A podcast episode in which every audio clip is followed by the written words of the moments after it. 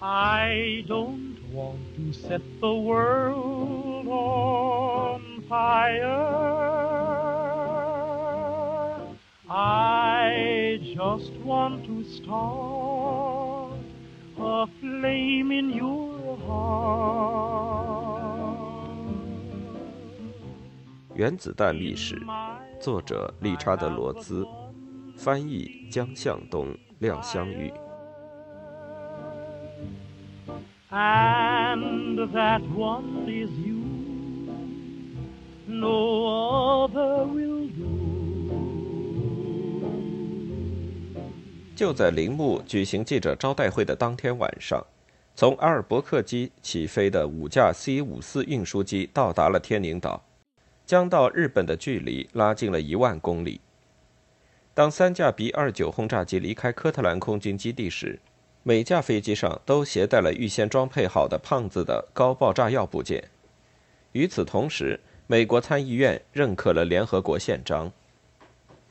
七月二十六日。印第安纳波利斯号将小男孩的油炮和油炮弹卸在天宁岛上后，便驶向了关岛，然后从关岛出发。他在没有护航的情况下，继续驶向菲律宾的莱特岛，将有一千一百九十六人在莱特岛进行两星期的训练准备，然后加入到在冲绳岛上准备于十一月一日进军九州的第九十五特遣部队。因为日本水上作战舰队和空军已经被摧毁。通过后方路线的没有护卫的航行变成了家常便饭。然而，印第安纳波利斯号是一艘老式舰船，没有装配用于探测潜艇的声呐，而且有点头重脚轻。日本潜艇 I-58 号于7月29日星期天午夜刚过，在菲律宾海域发现了这艘重型巡洋舰，误以为它是一艘战列舰。它潜入到潜望镜深度时，便轻易地避开了被发觉。接着，在一千四百米距离上呈扇形的同时发射了六枚鱼雷。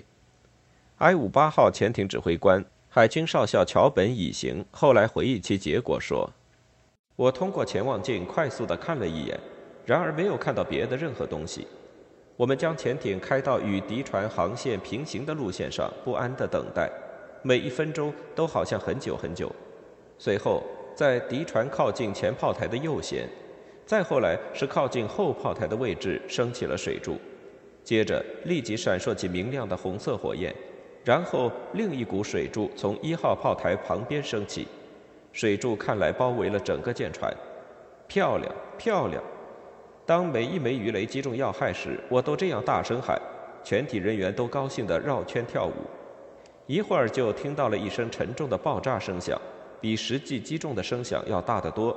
接着迅速接二连三地响了三声沉重的爆炸声响，然后又响了不止六声。被鱼雷击中及随之而来的弹药及航空燃料爆炸，炸掉了这艘巡洋舰的船首，并且摧毁了它的动力中心。没有了动力，无线电信号官就无法发出求救信号。无论如何，他只能打手势。舰桥与发动机室也无法联络。发动机带动舰船漫无目的地向前运动，扬起通过船身上的孔漏进的水，和在热带的炎热中在甲板上睡着的水兵被抛到水中后的遗留物。当下达弃船命令时，这个命令只能用口头进行下达。随着船身倾侧呈四十五度角，恐惧而受伤的人们奋力采取灾难急救措施。大火照亮了黑夜，烟雾使人恶心晕眩。船上的医务官在左舷甲板上找到了大约三十名严重烧伤的人，航空燃料就是在这里爆炸的。他们最多为尖叫的伤员们使用些吗啡，并且将粗糙的木棉救生衣撕成布条绑缚在他们烧伤的伤口上。他们和其他人一起跳入漂浮着令人作呕的燃料油的咸水中，走下船身来到船脊上是可能跳入水中的。然而，旋转的三叶螺旋桨致命的叶片会将不注意而撞上的人劈死。大约有八百五十人从船上逃出，船尾立起来，在空中垂直升起三十米，船扎入水中。幸存者听到从消失的船体里传来的尖叫声，随后他们被留在夜晚和三四米高的海浪的黑暗中。大多数人有木棉救生衣，极少有人能登上救生筏。他们宁愿成群的漂浮，手挽在一起。较强壮的人在瞌睡中的人飘走之前，抓住他们挽成圆周游泳。这群人有三百到四百个，他们将伤员簇拥在中间。这里水流较为平静，他们期盼求救信号发出去了。船长找到两只空的救生筏。这个夜晚迟些时候，又遇到几只有人乘坐的救生筏。他命令将救生筏捆扎在一起。他们载着十个人。船长认为这十个人就是所有的幸存者。在整个夜晚，风将救生筏吹向东北方向，而水流将游泳者飘向西南方向。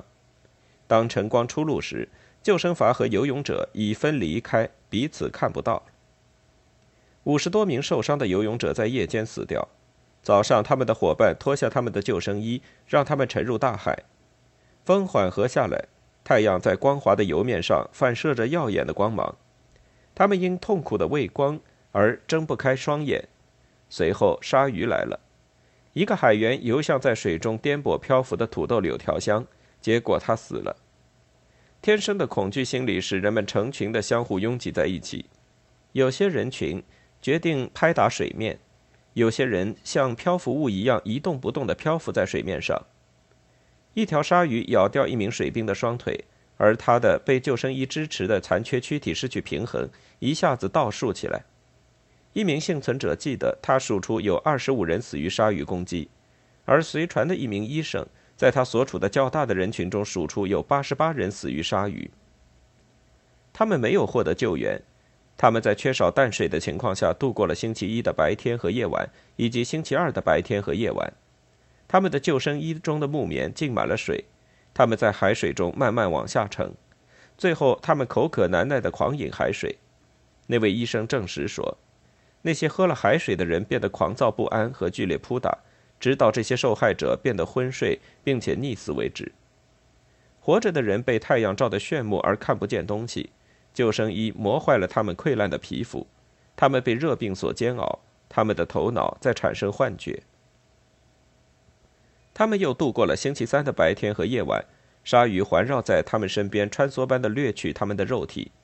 一个紧紧抓在一起的神志不清的人群，跟随一名游泳者向一个他以为他看到了的岛屿游去，另一群人游向幻觉中的幽灵船，还有人群向海洋深处沉下去。幻想着那里有淡水喷泉，似乎能让他们解渴。他们都死了，有人在打架了，人们彼此用刀子刺伤别人，还有的人被吸饱了水的救生衣拽下去淹死。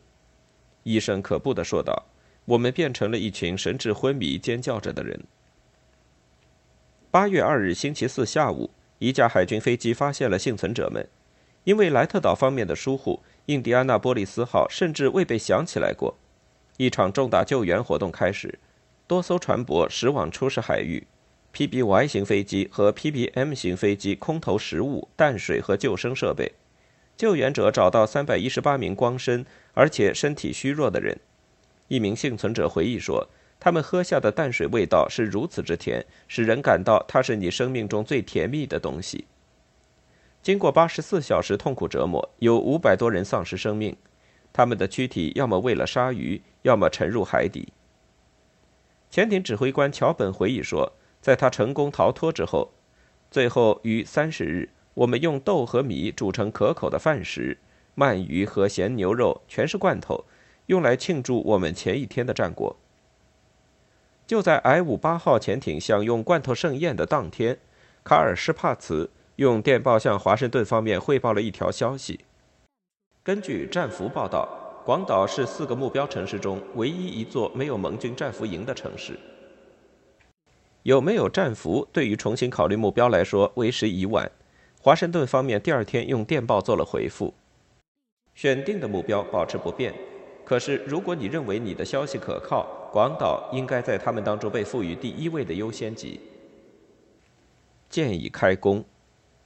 三位一体试验一旦证明原子弹能够产生效果，人们就会找到使用它的理由。史丁生于1947年在哈珀斯上发表的一篇辩解文中，讲了最使人非信不可的理由：我的主要目的是胜利地结束战争，而尽可能少地付出这支我曾经帮助建设的军队的军人的生命。基于一个公正的估计，考虑到在我们面前展现出的可选方法，我相信没有一个处于我们这种地位和担负我们这种责任的人，手中持有一种可以用它来实现目的，并且拯救生命的武器，却不去使用它，以后还能正视他的同胞的。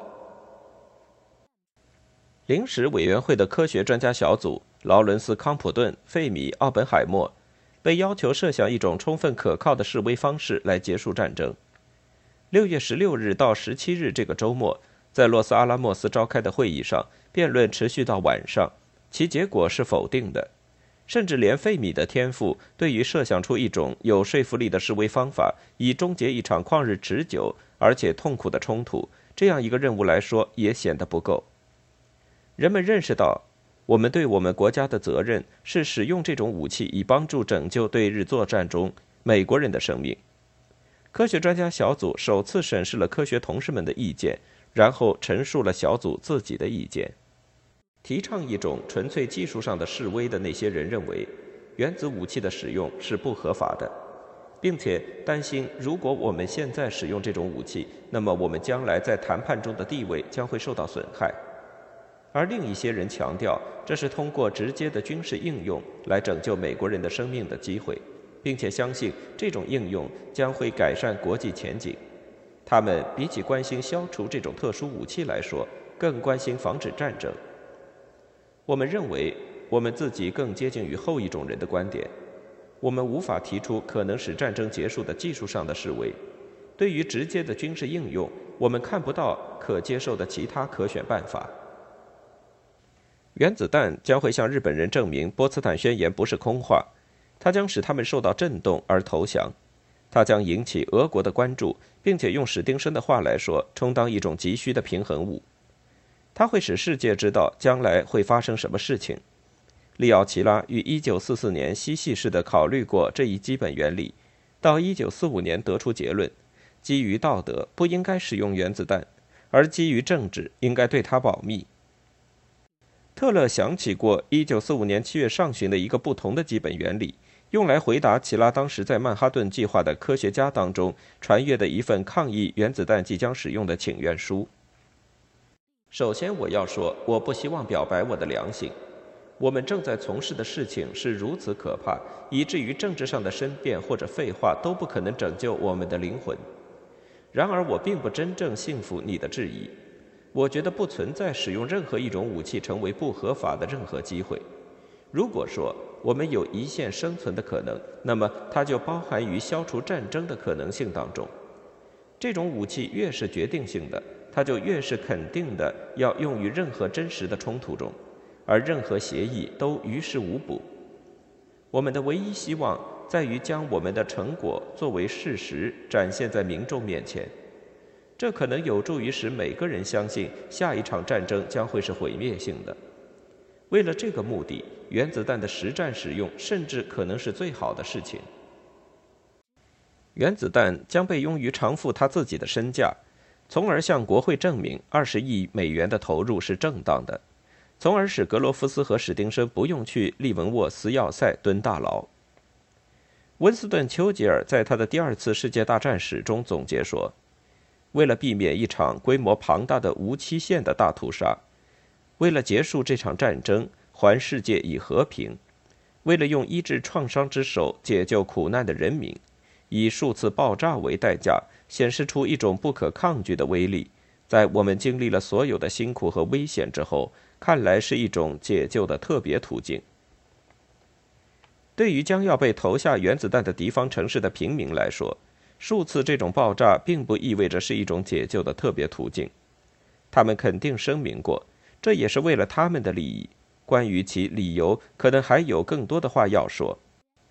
批准使用原子弹不是因为日本拒绝投降，而是因为日本拒绝无条件投降。第一次世界大战后有条件和平的崩盘，导致了第二次世界大战中无条件投降这样的要求。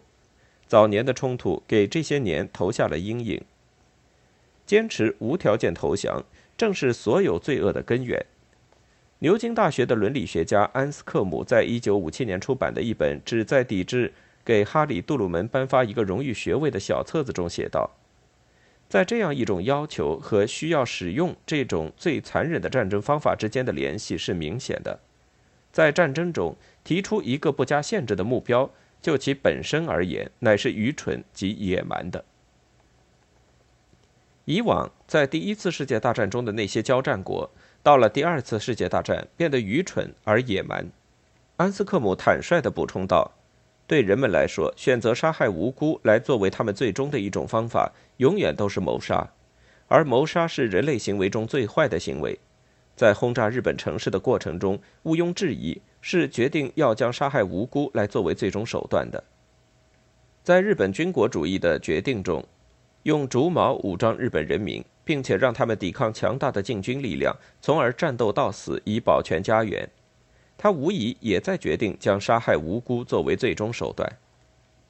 野蛮并不局限于战斗员或者普遍意义上的参谋人员，它渗透到每个国家的平民生活中。在德国和日本，在英国，在俄国，无疑还有美国。这也许就是吉米·贝尔纳斯这位政治家中的佼佼者。和哈里·杜鲁门这位美国人民的领袖觉得要无约束和强制性的在不设防城市里将这样一种大规模破坏性新式武器使用于平民的基本理由。伊西多拉比最终判断说，这是美国人民的心理状态。我没有基于军事来对他进行判断，然而基于这种得到美国人民支持的军事倾向，对他进行了判断。历史学家赫伯特·费斯提出。这种倾向包含急于带着胜利的热情结束令人紧张的战争，他们渴望结束摧毁、燃烧、杀戮和死亡，并且对于挑衅、疯狂和无意的延续这种折磨感到愤怒。一九四五年，《生活》杂志在美国是卓越的全面畅销杂志，它为数百万个美国家庭提供新闻和娱乐休闲服务，正像十年后电视开始起的作用那样，孩子们贪婪的阅读。在学校里交流它的内容。在美国使用原子弹之前，最新一期的生活杂志里插有一整页故事图片，其标题全部用四十八磅大写字母：“一个日本人在燃烧。”这张插页有六张明信片大小的黑白照片，展示了一个正在燃烧的活着的男人。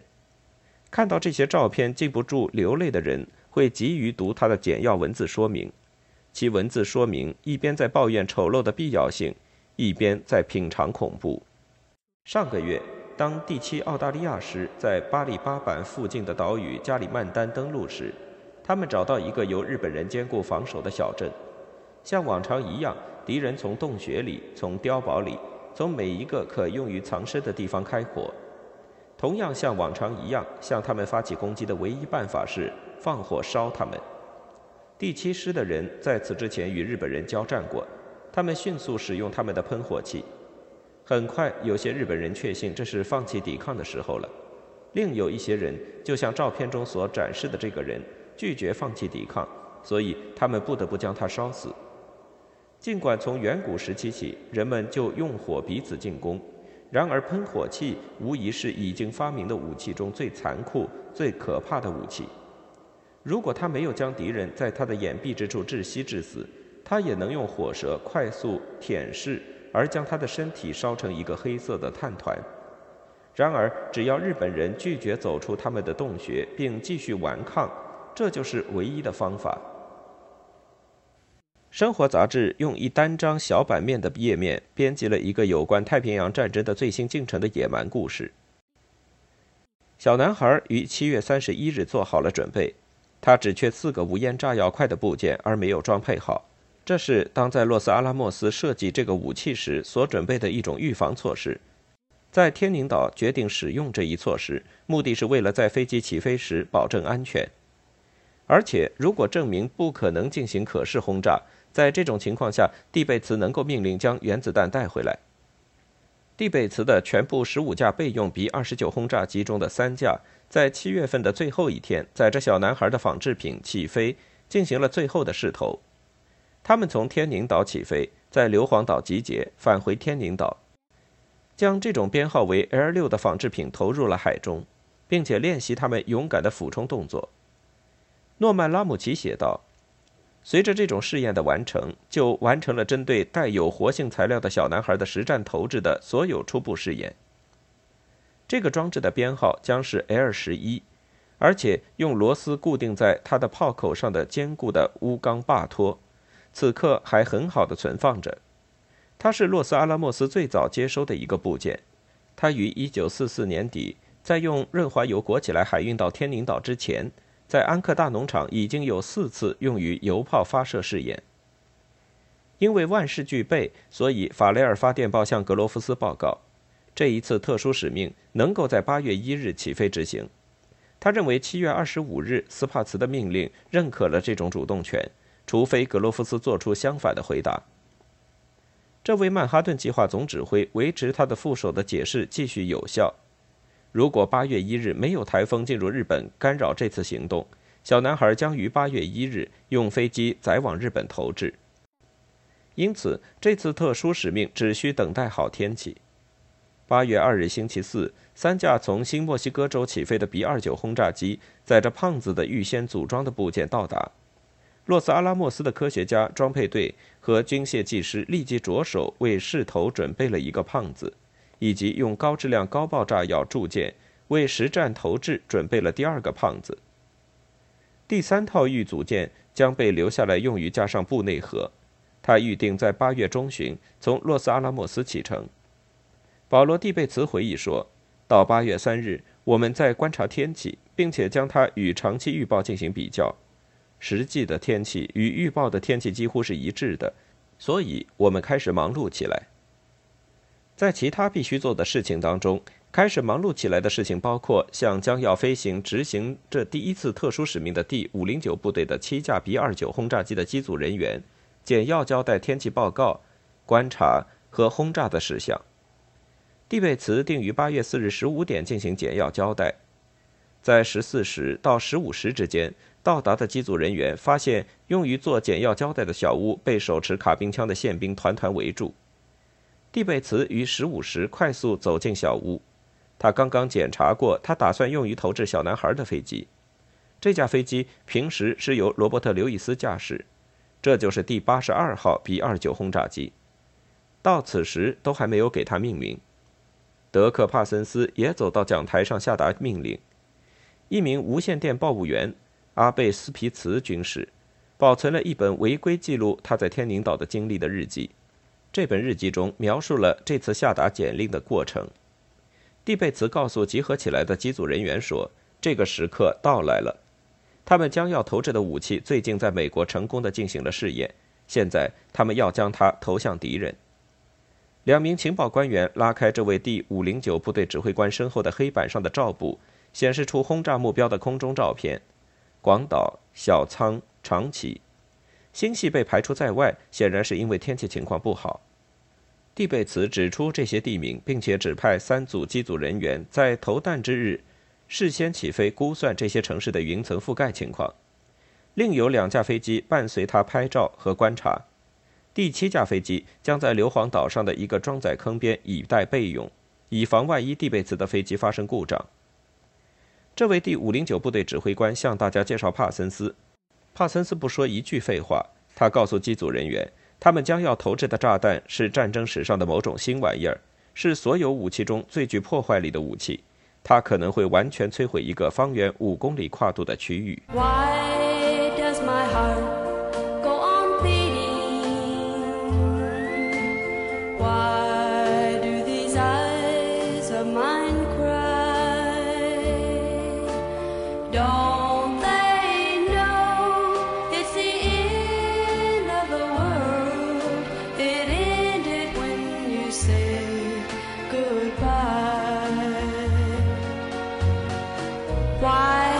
My heart go on beating?